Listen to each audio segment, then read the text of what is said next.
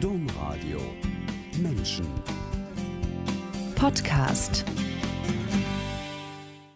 Reinhard Horn ist heute ein bekannter und beliebter Kinderliedermacher. Das ein Kinderliedermacher war er nicht von Anfang an. Wie der Weg von Reinhard Horn vom Mini-Kinderklavier über den Probenraum in der Gemeinde, in die Theologie, über die Gruppe Kontakte bis ins Olympiastadion führte, um schließlich in die Leidenschaft für Kinderlieder zu münden, das erzählen wir in dieser Sendung Menschen. Herzlich willkommen, Reinhard Horn. Dankeschön, dass ich hier sein darf. Herzlich willkommen alle, die eingeschaltet haben. Am Mikrofon Angela Krumpen.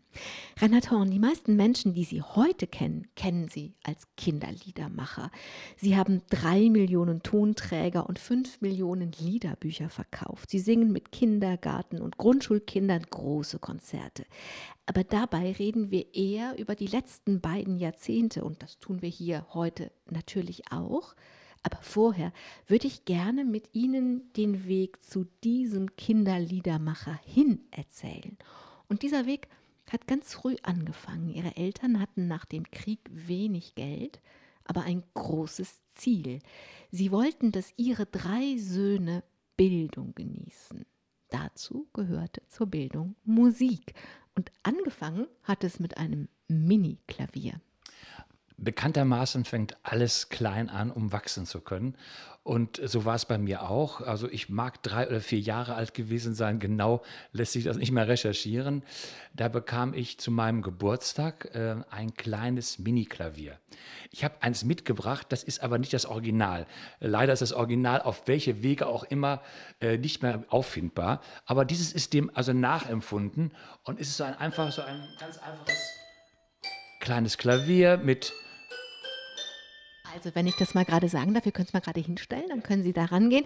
Also Sie müssen sich vorstellen, ein Klavier, was vielleicht gerade mal so groß ist wie ein großes Liederbuch. Und es umfasst eine Oktav, richtig? Es sind zwei Oktaven sogar, sodass man auch mit ein paar mehr Fingern als mit einem spielen kann. Mein altes Klavier hatte noch sozusagen die Besonderheit, dass die Tasten farblich eingefärbt waren. Und ich hatte immer so ein Notenblatt und habe dann also Musik nach Farben gespielt. Das war mein erster Zugang. Also, ne, ich weiß nicht, ob das Rot für G war und das Blau für C, das kann ich nicht mehr sagen. Aber ich habe sofort ein, ein ganz großes Verhältnis, eine große Nähe gefunden dazu, wenn ich mit meinen Händen diesem kleinen Gerät Töne entlocken kann. Das fand ich faszinierend. Dieses Gerät ist wirklich klein, wenn Sie auf unsere Homepage gehen, domradio.de. Da finden Sie ein Bild dann davon. Das ist also rot lackiert und ich würde mal sagen, nicht höher als 20, 30 Zentimeter. Das heißt, wenn da so ein kleiner Knips von zwei Jahren vorsitzt, kann er gerade seine Beinchen da drunter stellen. Und es sieht aus, als säße er an einem großen, schönen Klavier. Haben Sie denn daraus, daran noch echte Erinnerung? Oder ist das eben Bilder gesehen und erzählt? Also echte Erinnerung habe ich nur daran, dass ich irgendwann mal so eine äh, Note bekommen habe, ich glaube von ihr Kinderlein Comet mit Farbe. Und das hat mich dann also eintrainiert ab Oktober oder, oder September und habe dann also Weihnachten unterm Tannenbaum, wie wir sagen, was auch quasi ein Euphemismus ist. Also unterm Tannenbaum habe ich also dann das Lied gespielt. Ich kann mir vorstellen, das ist wie die, wenn man die Krippe unter einen Tannenbaum stellen kann, kann man auch dieses Mini-Klavier darunter stellen. Und ich sehe diesen kleinen Jungen. Wie alt waren Sie? Drei, vier? Ja, wie gesagt, drei, vier, als ich bekommen habe und als ich dann diese erste Performance, weihnachtliche Performance gemacht habe, mag es dann auch fünf oder sechs Jahre alt gewesen sein. Okay, ich glaube, wir können es uns alle vorstellen. Es blieb nicht bei dem Mini-Klavier. Ihre Eltern meinten das ernst mit der Bildung und der musikalischen Bildung. Deswegen kam bald ein Klavierlehrer ins Haus. So ist es. Also ich bin meinen äh, Eltern unendlich dankbar, dass in dieser Zeit, wir sprechen so Anfang der 60er Jahre, ähm, dass meine Eltern obwohl das Portemonnaie immer dünn war. Wir als Kinder hatten immer das Gefühl, es ist genug für alles da. Es gab immer so eine silberne Kiste Früher bekam man ja noch, nicht, noch kein Geld aufs, aufs Konto, sondern das wurde ja in so einer Tüte äh, am, am Monatsende überreicht und das lag immer ganz verborgen und wir als Kinder hatten das Gefühl, diese Kiste ist immer voll. Heute weiß ich, dass die nicht immer voll war, dass sie auch äh, schon häufig am 20. des Monats sehr leer war. Und trotzdem äh, haben meine Eltern gesagt, wir investieren in Bildung und wir möchten, dass ihr alle Möglichkeiten, alle Potenziale, die in euch sind, entfalten könnt. Und Potenziale habe ich sozusagen mitbekommen, vor allen Dingen äh, väterlicherseits. Mein, mein Vater war ein großer Sänger, ein großer Chorsänger. Äh, mein einer Onkel, also der Bruder meines Vaters, war Opernsänger in Dresden. Ähm, also ich nehme an, dass sozusagen äh, diese genetische Disposition aus, dieser, aus diesem Teil der Familie kommt. Wenn Ihr Onkel Opernsänger war, wann war der kleine Reinhard das erste Mal in der Oper? Der kleine Reinhard, der kleine aus dem Spiegelparadies in die Oper. Ich glaube, ich war 13 oder 14 und zwar hier in Köln in Köln. Ich hatte hier einen sogenannten Patenonkel, der war nicht richtig Patenonkel, aber für, für uns war er Patenonkel und der war großer Wagnerianer. Ja, Jetzt wird es dramatisch. Sie waren mit 13 in der Wagner-Oper? Ja, jawohl, und zwar Götterdämmerung. Sechs Stunden sitzen. ich meine, es passt ja. In der Pubertät hat man große Gefühle und Wagner hat große Gefühle. Also ich muss sagen, ich glaube, ich habe nicht so viel von dem Ganzen. Was ich irre fand, war eben dieses Drumrum dieses äh, Besondere, diese Atmosphäre, diese Live-Geschichte, dass da auf der Bühne Sängerinnen und Sänger zusammen mit einem wunderbaren Orchester harmonierten, ein tolles Bühnenbild, das hat mich schon fasziniert. Was sie auch fasziniert hat, das war, dass es nicht nur im Elternhaus den Willen zu Bildung gab, sondern auch in der Schule. Das war waren die 60er Jahre, aber eigentlich auch noch vor den 1860ern so ein bisschen. Und sie waren an einer Reformschule, die war ganz eng verbunden oder wurde eng begleitet von Hans Magnus Enzensberger, dem Schriftsteller. Ähm, was hat diese Reformschule für Sie bedeutet in einer Zeit, in der Schule eigentlich noch hieß, da vorne steht einer und 40 Leute sitzen da und reden im Chor oder schweigen und schreiben? Also ich darf erstmal allen Eltern äh, sagen, äh, macht euch keine Sorge, wenn Unterricht ausfällt weil wir waren der Jahrgang, der quasi in einem Schuljahr zwei Schuljahre hatte. Es waren diese berühmten Kurzschuljahre, wo umgestellt wurde. Ähm, und ich habe nicht das Gefühl, dass an irgendeiner Stelle meiner Bildung eine große Ecke fehlt.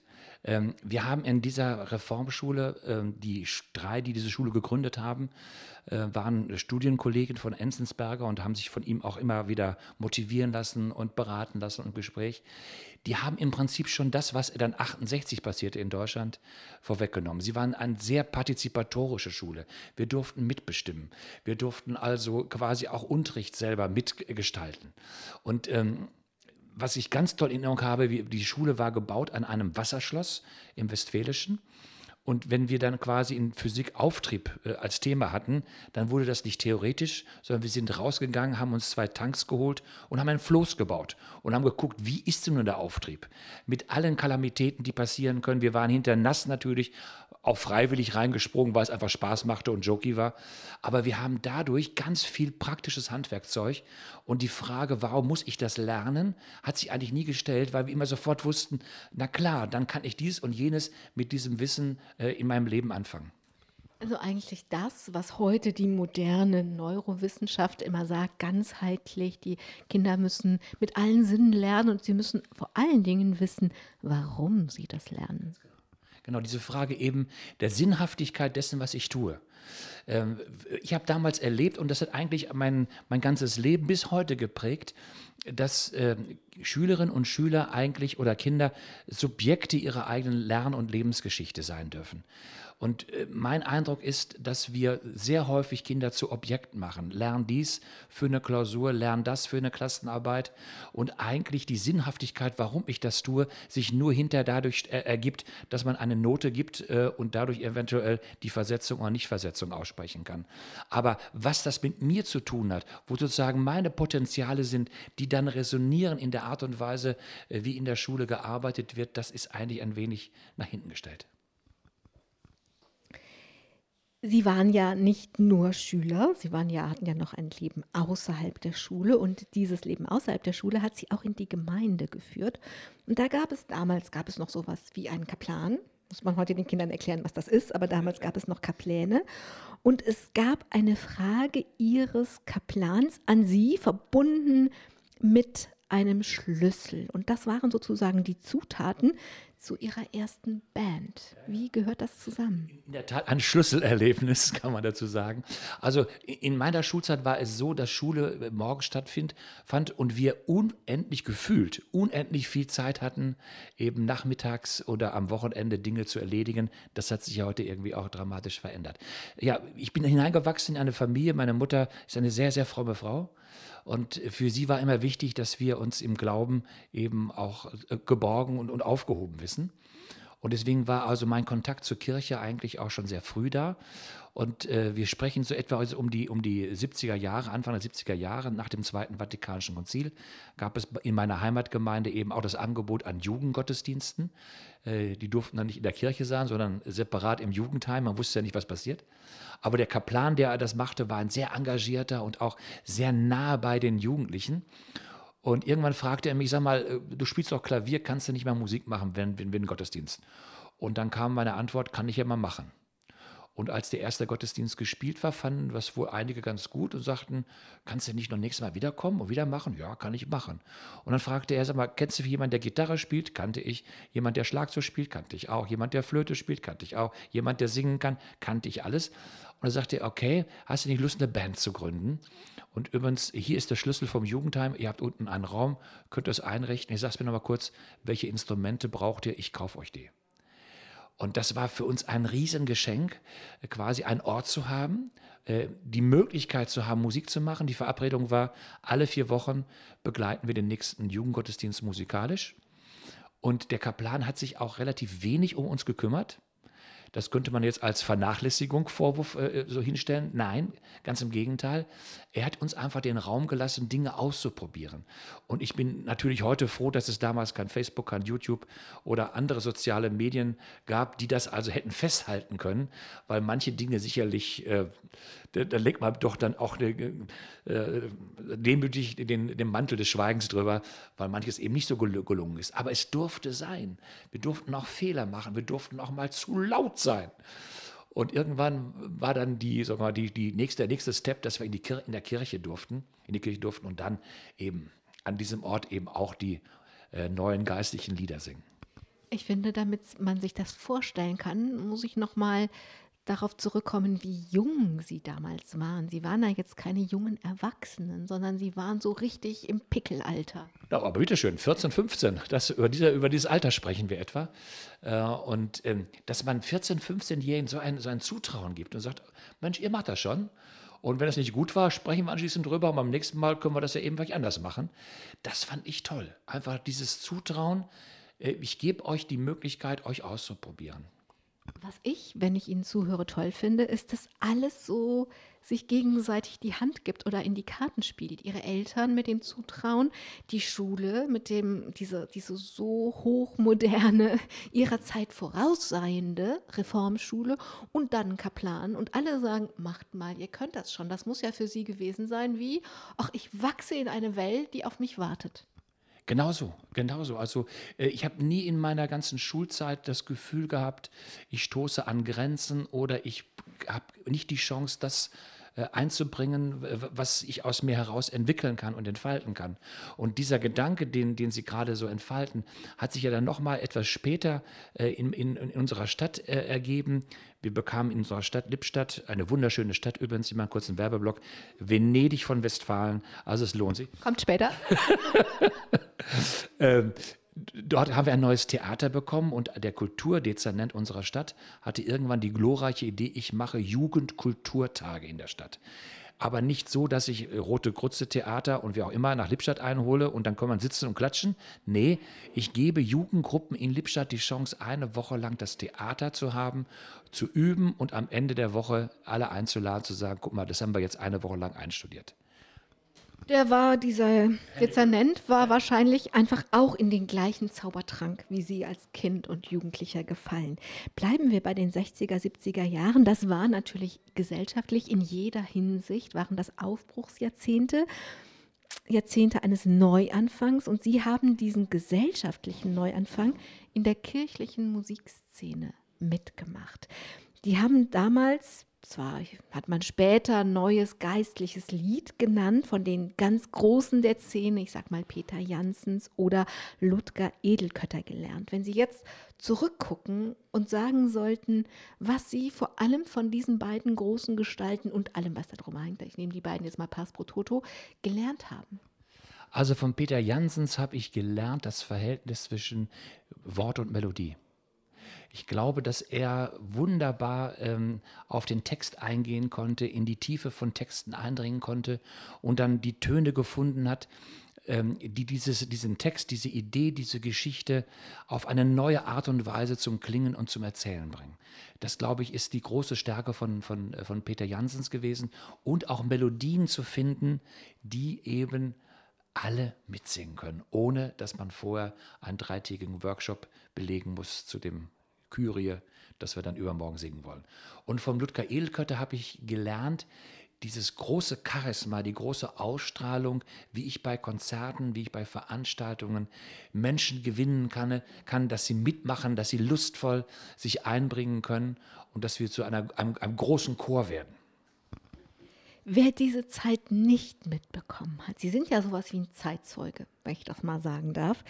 Wie erklären Sie Menschen, die das nicht kennen und heute unsere verwaisten Kirchen kennen und den jämmerlichen Gesang, den es meistens darin gibt, welche Bedeutung diese neue Musik für die Menschen in der Kirche hatte. Wie kann man das heute verstehen? Also es, es, hat immer auch was mit Zeitgeist zu tun. Wir sprachen ja über die 68er, über die, das Aufbegehren der Studenten gegen das Establishment. Das Gleiche war eigentlich parallel auch in der Kirche zu spüren. Der Muff äh, und hinter den Altaren sollte rausgeweht werden. Und es entstand etwas, ähm, was ich mir für heute wünsche, nämlich sozusagen eine außerkirchliche äh, Opposition. Wir haben eine außerparlamentarische Opposition gehabt, die APO, aber es gab auch eine außerkirchliche Opposition. All die äh, Menschen, die sich engagiert haben für eine lebendige Liturgie, waren keine äh, äh, Hauptamtlichen in irgendwelchen Diözesen oder in irgendwelchen Kirchenmusikämtern, sondern das waren wirklich engagierte Laien, die gesagt haben, wir haben die Idee, dass unsere Gottesdienste menschenfreundlicher, lebendiger sind.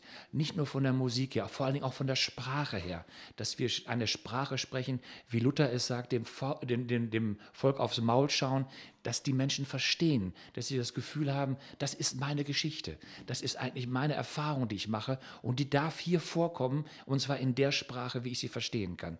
Ich glaube, das war die große, das war die große Idee von dieser Bewegung in den 70er und 80er Jahren, eine Liturgie zu haben, wo Menschen sich zu Hause fühlen. Das war in der Tat eine große Bewegung und deswegen habe ich Sie gebeten, das nochmal so ein bisschen zu schildern, weil ich glaube, das geht sonst einfach verloren. Das war wie so eine, man spricht manchmal von Eingenerationenparteien und ich habe das Gefühl, das ist eine Eingenerationen-Musik, denn bis auf ganz wenige Lieder, die tatsächlich im Gotteslob gelandet sind, ist diese Zeit eigentlich vorbei. Wenn ich zumindest in meiner bescheidenen Einsicht Chöre erlebe, die das aufführen, dann sind das Ü50 oder Ü60 Chöre. Und von den Jüngeren und von vielen Kirchenleuten sowieso habe ich sehr oft Geringschätzung des neuen geistlichen Liebesliedes erlebt und so ein bisschen, Gott sei Dank ist das vorbei, dieses Rumtata und dieses Einfache und dieses Schnulzige und manches ist, ja, also Herr, deine Liebe, manches ist ja auch tatsächlich kitschig geraten. Aber was ich mich gefragt habe in der Vorbereitung ist, wenn man etwas miterfunden hat und die Blütezeit erlebt hat, die großen Gestalten der Szene, den großen Aufbruch, die großen Konzerte, die großen Kirchentage und so weiter, wie ist das dann, diese Geringschätzung und diesen Niedergang zu verfolgen? Das sind ja nun auch Deformationen, die man in vielen, in vielen Gesprächen, in vielen äh, Dingen immer wieder neu erlebt. Von daher äh, wächst da die Gelassenheit darüber, äh, dass also äh, sicherlich in den Gottesdiensten äh, letztlich nicht, nicht die, diese Geringschätzung zutage kommt, weil ich weiß nicht, wie viele Liederbücher in den Diözesen gibt, wo eben neue Geistlieder aufgenommen sind und die stehen eben nicht im Schrank, sondern die werden eben sonntags zu Familiengottesdiensten, zu Jugendgottesdiensten, zu besonderen Anlässen also rausgeholt und gemeinsam gesungen. Ähm, der Vorwurf, der äh, dem neuen geistigen Lied immer gemacht wurde, er würde nicht den ästhetischen Grundregeln der Kirchenmusik entsprechen. Und das ist eine Sichtweise, die kann man haben. Ich will das nicht in Abrede stellen, aber das war nicht das Ansinnen. Es ging nicht um Ästhetik. Es ging um, äh, um Wirklichkeitsbezug um die Erfahrung, das ist meine Geschichte, hier komme ich vor. Es ging ja auch darum, die Texte aus der Bibel, kleines Senfkorn Hoffnung, so mit dem Leben zu verbinden, dass man was damit anfangen konnte. Ganz genau. Bilder zu finden, die also äh, die, die biblischen Geschichten in unsere Zeit hinein äh, versetzen, weil natürlich auch die Geschichten aus dem Neuen Testament sind in ihrer Zeit geschrieben, in ihrem Raum geschrieben und sie bräuchten immer wieder dieses Aufbrechen, was heißt das für uns heute? Und das haben die neuen geistigen Lieder versucht. Wir müssen, wenn wir ihren Weg nachverfolgen, exemplarisch bleiben, weil es einfach, sie haben zu viele Dinge gemacht, das passt nicht in eine Sendung rein. Aber exemplarisch würde ich gerne, also exemplarisch für all die Konzerte, Lieder und Workshops, die sie so gemacht haben, würde ich gerne über das Musical Ave Eva von Peter Janssens und Wilhelm Wilms mit Ihnen sprechen. Dieses Musical haben Sie, alleine Sie, über 100 Mal mit Ihrer Gruppe Kontakte aufgeführt. Wem das nicht sagt, und davon müssen wir jetzt ausgehen, dass nicht alle Ave Eva von Janssens und Wilms kennen, was ist das? Dem, also was ist das Ave Eva? Ave Eva ist ein, äh, ein Musical ja, wobei das Wort Musical vielleicht noch ein bisschen mehr erwartet, dass sehr viel Szenisches, Tänzerisches noch da drin ist. Das ist eigentlich mehr vielleicht eine Art musikalisches Oratorium über die Person von äh, Maria in, in Kombination zu Eva. Also wie, was erzählt uns eigentlich die Bibel über Frauenbilder? Und wie können wir die heute in die Zeit hineinversetzen, dass diese Frauenbilder gerade in der Kirche eine ganz neue äh, Stellung bekommen und dass wir sie da auch befreien. Es geht auch um eine Befreiung der Fesseln, die man eben diesem Frauenbild äh, seitens der Kirche äh, auferlegt hat. Ich erinnere mich, dass wir äh, bei den Aufführungen äh, in, äh, in, in, verschiedenen Orten auch immer, sagen wir mal, ähm, mit verschiedenen Situationen konfrontiert worden sind. Also in Dortmund beispielsweise konnte eine Aufführung nicht stattfinden, weil es eine Bombendrohung gab. Da kam die Polizei eine halbe Stunde äh, vor Konzertbeginn und sagte, wir müssen leider den Kirchenraum räumen, wir haben eine ernstzunehmende Bombendrohung. Das wäre die nächste Frage gewesen. Also erstmal einfach, also es war ein, Sie sagen Oratorium, das ist eine geistliche Erzählung, also irgendwas zwischen Musical und Oratorium und es ging um das Frauenbild. Und ich habe ja schon gesagt, Sie haben das über 100 Mal aufgeführt. Das heißt, es gab dafür ein Publikum. Und wenn es in einem Dortmunder Stadttheater 800 Plätze angesetzt ist, ausverkauft, haben es Menschen, hat es Menschen berührt, wollten es Menschen hören. Woher kam jetzt dann diese, warum kam die Polizei, woher kam diese Bombendrohung? Es gab und gibt äh, eine, eine äh, Vereinigung innerhalb der katholischen Kirche, die nennt sich Legio Mariae und die verstehen sich sozusagen als, Sakral, als Sakralhüter der, der alten und reinen Lehre. Und die haben quasi diese Bombendrohung ausgesprochen, wenn dieses Stück, dieses heretische, dieses äh, Teufelswerk dort aufgeführt wird, dann äh, würden wir mit dieser Gewalt eben äh, da antworten. Also Gewalt, also ist es nicht, es ist kein Bild, es ist nicht symbolisch gemeint wie das Fadenkreuz für äh, Dietmar Hopp, sondern es ist tatsächlich, die Polizei ist gekommen, weil diese christliche Gruppierung so weit gegangen wäre, diesem ganzen Theater Gewalt anzutun. Richtig, genau. Heute würden wir sagen Terror. Das ist eigentlich, äh, genau, ist Terror. Oder eine, eine, zweite Geschichte, die wir erlebt haben, also im, im Sauerland, äh, in der Schützenhalle wurde, haben wir das Stück aufgeführt und dann kamen drei Busse aus der Umgebung mit Legio Maria-Vertreter, die eine Bittprozession um diese Schützenhalle gemacht haben und äh, äh, während der ganzen Aufführung draußen also Marienlieder gesungen haben. Das ist ja noch kreativer Protest. Also das andere hat mich wirklich erschüttert. Also wenn Sie sagen, das ist äh, äh echte Gewaltbereitschaft. Also heute nennen wir das rechten Terror, islamischen Terror, wir nennen das Terror. Ja. Ähm, also wir waren, ich meine, ich überlegen, wie alt ich war, wir waren so 2021. Ne? Äh, ich glaube, dass wir die Dimension dieses, äh, dieses Ansinns gar nicht so verstanden haben. Wir haben die als Spinner nicht ernst zu nehmen, äh, die sind irgendwie abgedreht. Äh, äh so haben wir es für uns äh, eben versucht zu erklären. Aber es war insofern ernst zu nehmen, weil die Polizei diese Veranstaltung eben geschlossen hat und gesagt hat, das Risiko, das, was passiert, ist uns zu hoch. Wir bitten Sie jetzt geordnet nach Hause zu gehen und ihr baut bitte in Ruhe die Instrumente ab. Wenn Sie damals 2021 waren, waren Sie da schon im Studium. Dieses Musical Ave Eva ist 1974 erschienen. Das ist das Jahr, in dem Sie Abitur gemacht haben. Und danach haben Sie erfolgreich mehrfach das Studium gewechselt. Also Da war Jura dabei, da war Volkswirtschaft dabei, da war Psychologie dabei und am Ende gab es auch noch ein bisschen Biologie. Dabei hat sie interessiert Theologie, Musik und Mathematik. Irrung und Wirrung. Aber ich durfte es machen. Äh, ich habe auch nie von meinen Eltern gehört, nach dem Motto, also komm, jetzt hast du zweimal gewechselt, jetzt ist aber gut, jetzt, äh, ne, sonst äh, geht das nicht mehr weiter. Nein, also ich, ich habe versucht, erst gedacht, also Jura und BWL, das wäre doch bestimmt was Tolles. Und dann habe ich doch irgendwie für Psychologie mich eingeschrieben, nach einem Semester festgestellt, ach, das mit der Statistik ist ja doch eine Menge Zeugs und habe dann also eben das Gefühl gehabt, nein, die Musik ist mir so, äh, so ins, äh, ins Fleisch und Blut übergegangen. Ich, ich brauche die Musik zum, zum Atmen und zum Leben und äh, bin dann gewechselt nach, nach Münster und musste noch ein bisschen nochmal ein, das eine oder andere, die eine oder andere Kurve drehen und bin dann also bei Theologie und äh, Musik gelandet und bin unfassbar dankbar, weil ich in Münster auch diese, sagen wir mal, diese theologische Keimzelle noch erleben durfte, wo es um Theologie der Befreiung, wo ein, ein, neues, äh, ein neues Verständnis von Theologie eben entwickelt wurde, mit Karl Rahner, mit Johann Baptist Metz, mit Erich Zenger, mit dem ich hinterher auch sehr, sehr gut befreundet war, äh, Herbert V. Grimmler und, und, und. Das war für mich eine sehr inspirierende Zeit. Diese inspirierende Zeit hat sie nicht hauptberuflich in die Kunst geführt, sagen wir es so. Es hat sie hauptberuflich in die Schule geführt. Genauer, präzise in ein katholisches Privatgymnasium.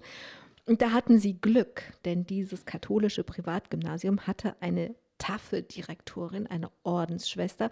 Und sie haben gesagt, eine Ordensschwester mit breitem Kreuz. Und das habe ich auch gebraucht. Wofür haben Sie das breite Kreuz der Ordensschwester Direktorin gebraucht? Äh, weil sie quasi mir die Möglichkeit gegeben hat, äh, vielleicht auch das, was ich in meiner eigenen Schulzeit erlebt habe, nämlich dieses Reformatorische äh, in, in der Schule, auch da in diese Schule hineinzubringen. Es war ein ganz klassisches katholisches Mädchen-Lyzeum, das dann irgendwann sich dann koekotiv entwickelt hat, aber das schon in seinen Strukturen, sagen wir mal, eher konservativ als liberal anzusehen war. Aber sie hatte das Gefühl, mit all meinen Ideen, mit all meinen Möglichkeiten, äh, da halte ich dir den Raum frei. Also allein als ein Beispiel, ähm, ich habe ja die Fächer Musik und Religion. Ähm, als der erste Elternsprechtag war, habe ich einen älteren Kollegen gefragt, äh, wie geht Elternsprechtag, weil ich habe das nicht gelernt. Dann guckte mich dieser ältere Kollege an von oben bis und sagte, wieso machst du dir Sorgen? Du hast doch keine richtigen Fächer, zu oh. dir kommt keiner. Kam keiner? Doch. Wahrscheinlich, weil ich neu war. Die wollten mal gucken, wie der neue aussieht. Äh, aber sie hatte das Gefühl, nein, Musik und Religion sind wichtige Dinge. Und sie hat mir dann sozusagen auch Klassenleitung äh, übertragen in der fünften Klasse mit diesen beiden nicht richtigen Fächern, was auch schon eine Besonderheit war. Ähm, und alle Möglichkeiten, alle Ideen, die ich hatte, hat sie immer quasi mit einem großen, mit einem großen äh, Respekt und einer großen Möglichkeit mir ermöglicht. Also zum Beispiel, wir haben Musicals gemacht äh, mit den Schülern, immer alle, alle zwei, drei große Projekte. Und vielleicht darf ich das erzählen, äh, oder sind wir da noch? Wir sind, ich, also was ich, Sie können das sehr gerne erzählen. Was ich sagen wollte, ist, dass Sie ähm, das so gemacht haben, dass sie die Kinder aus dem normalen Schulunterricht rausgenommen haben und dass sie dann einfach am Stück längere Zeit tatsächlich richtige Dinge ähm, so einstudiert haben, dass sie auch aufgeführt werden konnten. Und ich hatte die Idee, sie nach einem Projekt zu fragen, und zwar nach Jesus Christ Superstar. Mhm. Weil es da eine kleine Geschichte in der großen Geschichte gibt, die zeigt, was mit Schülern oder Schülerinnen passieren kann, wenn man so arbeitet diese Geschichte geht eben, also ist passiert innerhalb des Projektes Jesus Christ Superstar, was sie wochenlang einstudiert haben, dann auf die Bühne gebracht haben und nach einer Zeit wieder aufgenommen haben. Und dann haben sie erlebt, dass eine Schülerin äh, eine Heilungsgeschichte erzählt hat. Wie geht diese Geschichte? Genau, also die, die äh, Wiederaufnahme nach einem halben Jahr äh, war gefordert von den vielen Besucherinnen und Besuchern, die gesagt ihr müsst das nochmal aufführen, das war so grandios, wir möchten es nochmal sehen. Dann haben wir uns nach Weihnachten getroffen, einige waren ja bereits im Studium, einige waren noch an der Schule und ich habe bei uns im Theater eine große Plakatwand gemacht, was aus uns geworden ist. Und da konnten dann die Schüler eintragen, ich lebe jetzt da und da oder studiere das und das. Und ich hatte eine Schülerin in dem Projekt, die war hochgradig magersüchtig, immer so kurz vor der Zwangsernährung. Und die hat das Projekt eben auch durchgestanden und mitgemacht. Und die schrieb auf diese Plakatwand, ich lebe jetzt in Hamburg und bin Ideenscout. Und dann schrieben einige daneben, hä, was ist denn ein Ideenscout? Und dann hat sie das Wort Idee Buchstabe für Buchstabe untereinander geschrieben und hat gesagt, das Wort Idee bedeutet für mich, ich darf endlich essen. Und hat dann in den Nachgesprächen uns erzählt, dass sie jetzt eine Therapie gefunden hat. Aufgrund dieser Theaterarbeit, dieser Körpererfahrung in der Theaterarbeit, ähm, wo sie das Gefühl hat, ich bekomme jetzt Kontakt zu mir selber, zu meinem eigenen Fühlen, zu meiner eigenen Wahrnehmung. Und das finde ich einfach großartig, welche Chancen in solchen Projekten stecken, mit Kindern, mit Jugendlichen sich auf den Weg zu machen. Jetzt heute, 20 Jahre nach dieser Geschichte, äh, bin ich ganz froh über den Satz eines Gehirnforschers, Manfred Spitzer, der sagt, die vier wichtigsten Schulfächer für Kinder sind Musik, Sport, Kunst, Theater. Und das deckt diese Geschichte in eins zu eins ab. Es war für dieses Mädchen, für diese junge Frau wirklich eine Heilungsgeschichte und eine äh, ermutigende und stärkende Erfahrung. Mehr geht nicht, oder? Also ich glaube nicht. Also wenn, wenn man so eine Geschichte erlebt als Lehrer, ich hatte wirklich in dem Moment wirklich absolute Gänsehaut. Blenden wir mal ganz kurz den zweiten Film in ihrem Leben ein, denn was da noch fehlt, ist ihre Frau Ute, die sie sehr früh kennengelernt haben. Und in der Zeit, in der sie als Lehrer gearbeitet haben, haben sie zwei Kinder bekommen, einen Sohn, eine Tochter. Und als eine Mini, Mini, Mini-Episode erzählen wir vielleicht, dass ihre Kinder mussten immer mit und dann auch viel mitmachen. Die haben zum Beispiel die Windpocken Varicelle auf einer Tournee in Frankreich gehabt. Die Pusteln. Äh, also unsere Kinder sind sozusagen äh, aufgewachsen und konnten sich der Musik nicht entziehen. Das war also äh, gar nicht möglich. Führt auch dazu, dass beide ihre musikalischen Wege gehen. Unsere Tochter ist, ist Lehrerin geworden, auch als, als Musiklehrerin und Religionslehrerin. Und unser Sohn macht auch Musik für Kinder. Und wir waren auf einer Tournee durch Frankreich. Äh, unsere Kinder mussten immer mit, am Wochenenden, in den Ferien oder durften auch mit. Also unser Sohn hat es geliebt, unsere Tochter irgendwann nicht mehr so sehr. Ähm, und äh, dann weiß ich noch, dann bekamen sie so kleine Ausschläge und da sind wir zu einem französischen Kinderarzt gegangen und dann weiß ich das Wort. Ich kann kein Französisch, aber das habe ich mir gemerkt. Es, äh, ce sont les varicelles. Ce sont les varicelles heißt, es sind die Windpocken. Das ist so wahr, ne? Und dann wurde eben quasi Notbetten hinter der Bühne aufgestellt und immer derjenige oder diejenige, die gerade nicht auf der Bühne gebraucht wurde, besuchte dann die Kinder, äh, tröstete einmal, ne, brachte was zu trinken. Tupfte weiße Lotionen ja, auf die ja. Pusteln und hielt sie vom Kratzen ab. Genau was nicht immer gelungen ist. Das sind dann die Namen im Gesicht. Also ich wollte einmal sagen, Sie sind nicht nur der Lehrer gewesen, es gab einfach die Musik weiter in Ihrem Leben und es gab die Familie. Sonst wird das Bild, glaube ich, einfach nicht vollständig. Jetzt würde ich gerne einen Sprung machen in 2001, denn da gab es eine neue Wandlung und eigentlich eine doppelte Wandlung aus meiner Sicht. Denn an der Schule ging es trotz Schulleiterin mit breitem Kreuz irgendwann nicht mehr weiter. Und gesellschaftlich ging es mit den Themen Gerechtigkeit und Frieden auch nicht mehr so richtig weiter. Das Ende vom Lied war, dass sie eben Kinderliedermacher wurden und die Schule verlassen haben. Was ist da zusammengekommen in dieser doppelten Wandlung? Ganz viel. Also das, äh, dieses, diese Jahrtausendwende war wirklich eine Wende auch in dem Leben von meiner Frau und mir. Wir haben immer uns verstanden, dass wir neben der Schule, neben der Familie eben diese Zeit für Musik und für das, was uns wichtig war, äh, eingesetzt haben.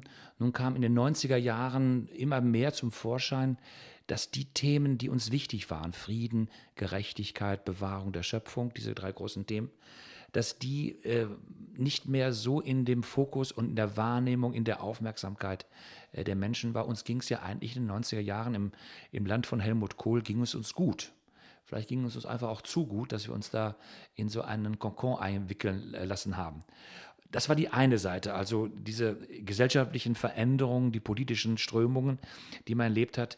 Dann kam dazu, dass äh, der Verlag, wir haben irgendwann einen eigenen Verlag gegründet, in dem wir unsere Bücher, unsere CDs, unsere Schallplatten eben veröffentlichen konnten. Der wuchs und wuchs und wuchs. Äh, und dann war irgendwann die Frage, wie kann es weitergehen? Ich hatte es schon mal auf eine halbe Stelle reduziert, meine Lehrertätigkeit. Und dann haben wir irgendwann gesagt, okay, wir bauen jetzt einen eigenen Verlag und wir wagen den Sprung raus in die Selbstständigkeit und sagen der Schule Ade. Und wir probieren es einfach aus. Meine Frau und ich sind beide sehr wagemutige Menschen, äh, die gesagt haben, was kann schlimmer passieren, als dass du wieder anklopfst an der Schule und sagst, übrigens, ich bin wieder da, wenn er mich nochmal braucht, bin ich wohl wieder da. Und es hat bis heute nicht den Tag gegeben, wo ich geklopft habe, äh, sondern wirklich, äh, wir haben miteinander, mit vielen Menschen, die uns begleitet haben, die uns unterstützt haben, die uns diesen Weg mit ermöglicht haben, eben viele, viele Dinge auf den Weg bringen können. Von diesen vielen, vielen Dingen in diesen zwei Jahrzehnten können wir auch nur so Spotlights setzen. Und ich versuche, die Spotlights auf die ganz besonderen Dinge zu setzen. Da ist zum Beispiel 2006. 2006, 30 Jahre nach 1986, 1986, der Reaktorunfall von Tschernobyl. 30 Jahre her der hatte sie als Familie mit noch ganz kleinen Kindern extrem beschäftigt. Sie haben das, den Sand gesiebt und all das gemacht, was damals junge Eltern gemacht haben. Und sie haben das künstlerisch umgesetzt in ein Rock-Requiem über die Kinder von Tschernobyl. Und dann, 2006, als Kinderliedermacher, haben sie sich gedacht, gute Idee, könnte man doch jetzt aktualisieren. Genau, also wir haben 1991 beim, beim Kirchentag im Ruhrgebiet dieses Requiem, die Kinder von Tschernobyl, aufgeführt, waren ein Jahr später zusammen mit Johannes Rau äh, eine Woche in Minsk und haben dort zwei Konzerte gegeben.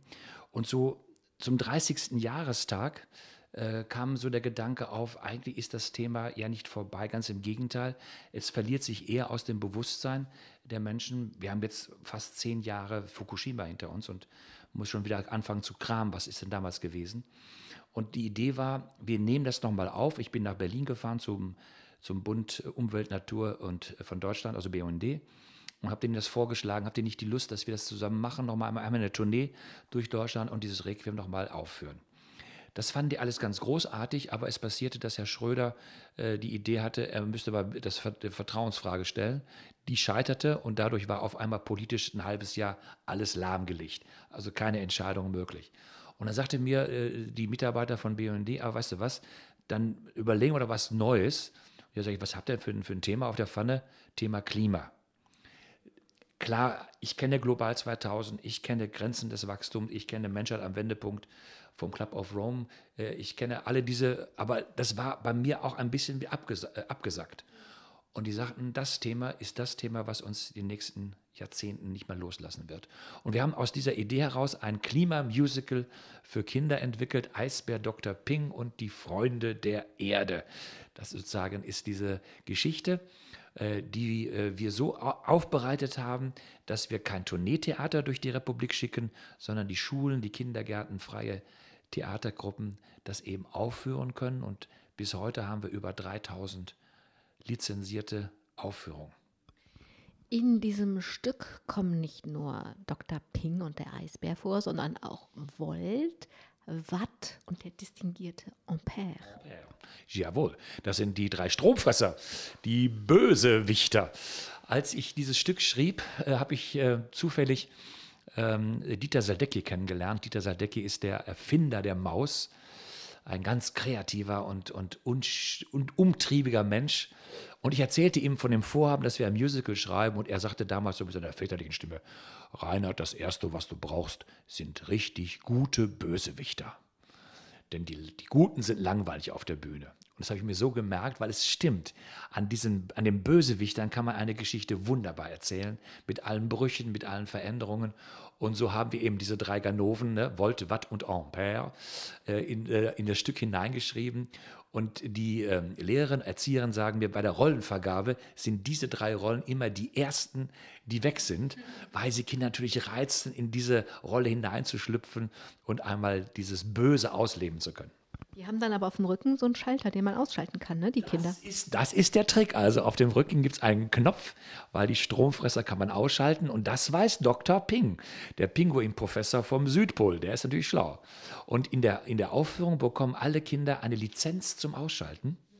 Also nicht wie bei James Bond, Lizenz zum Töten, sondern Lizenz ausschalten und können dann zu Hause, in der Schule, im Kindergarten immer gucken, wo wird unnötig Energie verbraucht und dann schalten wir die aus.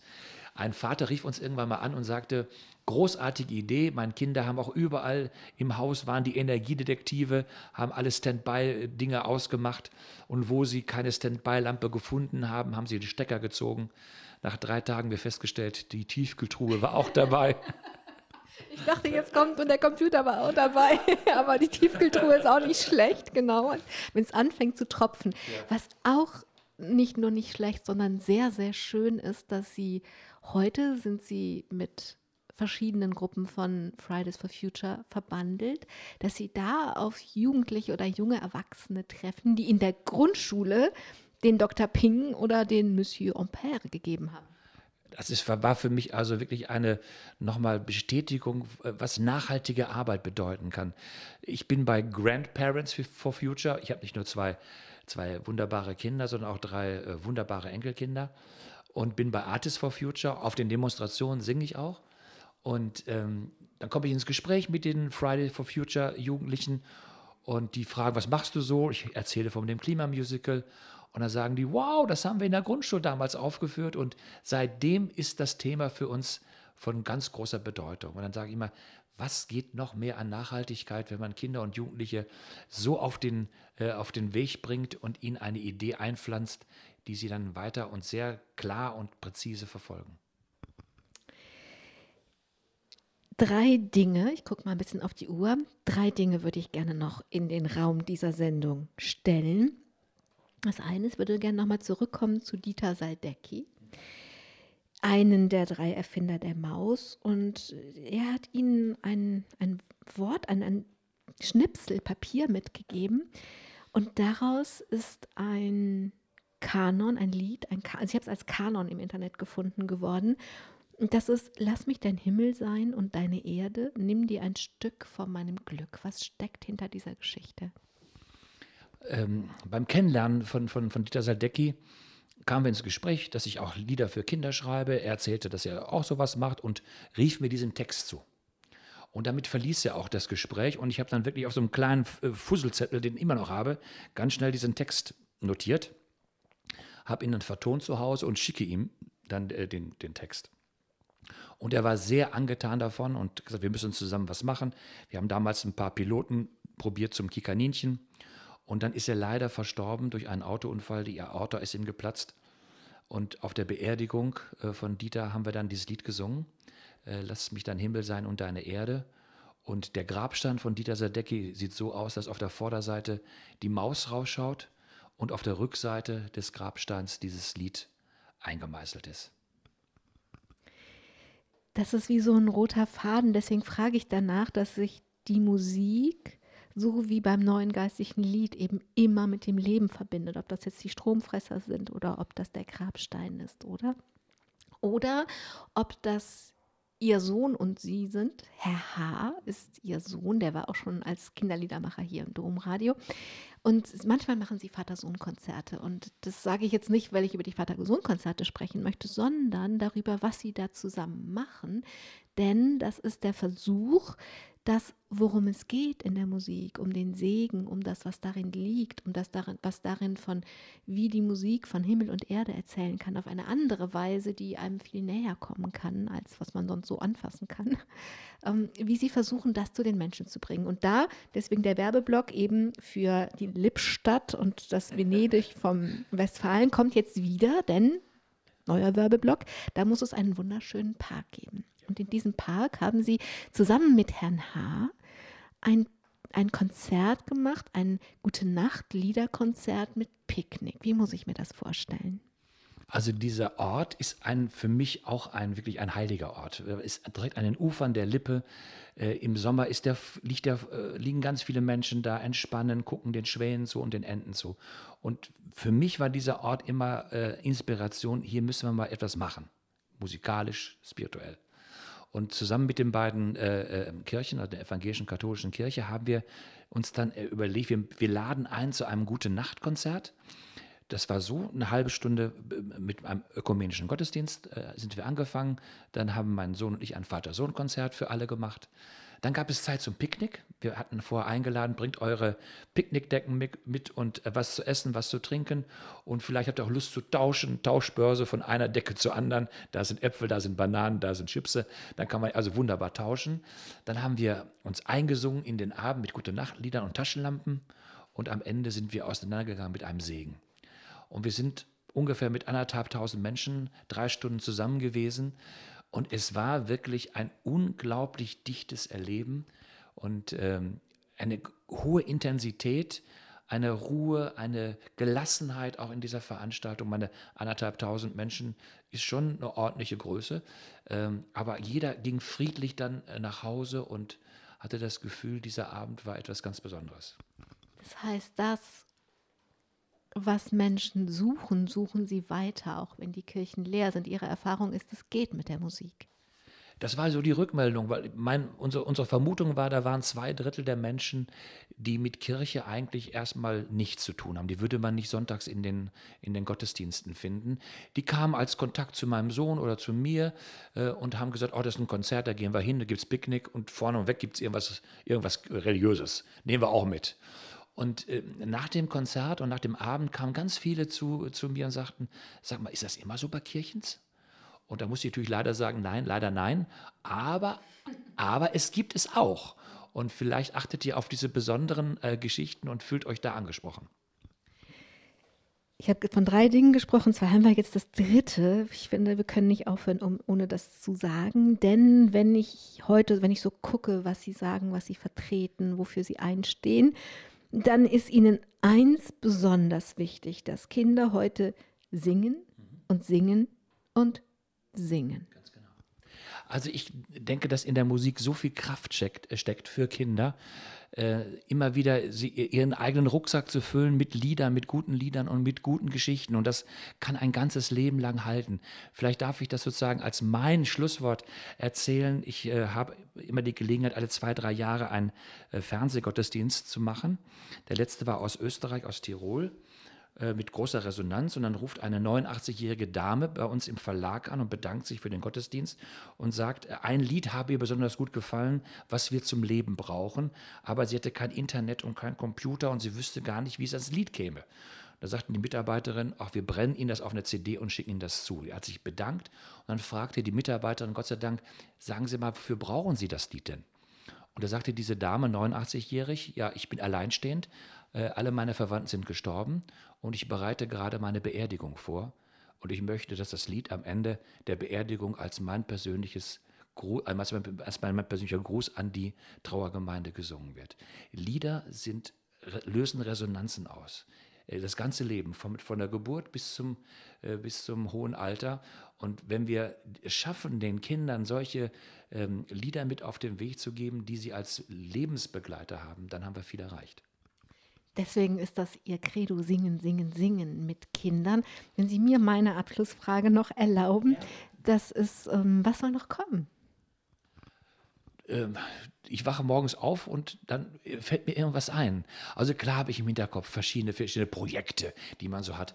Aber ich bin auch offen für alles, was passieren wird. Und äh, ich bin dankbar für viele, viele Menschen, die mit mir gemeinsam auf dem Weg sind und die auch diese Idee teilen, dass wir Kindern eben so stärken können. Reinhard Horn, ich danke Ihnen, dass Sie hier waren und ich wünsche Ihnen, dass Sie weiter jeden Morgen wach werden und eine Idee haben. Wir bekommen das ja dann mit, was Sie für eine Idee haben. Ich danke allen, die zugehört haben und hoffe, dass etwas dabei war, was Ihnen Mut macht oder was Sie inspiriert, selber nochmal Zumutung zu singen. Tun Sie es doch einfach. Singen Sie. Am Mikrofon war Angela Krumpen. Singen Sie gut. Domradio Podcast. Mehr unter domradio.de slash podcast.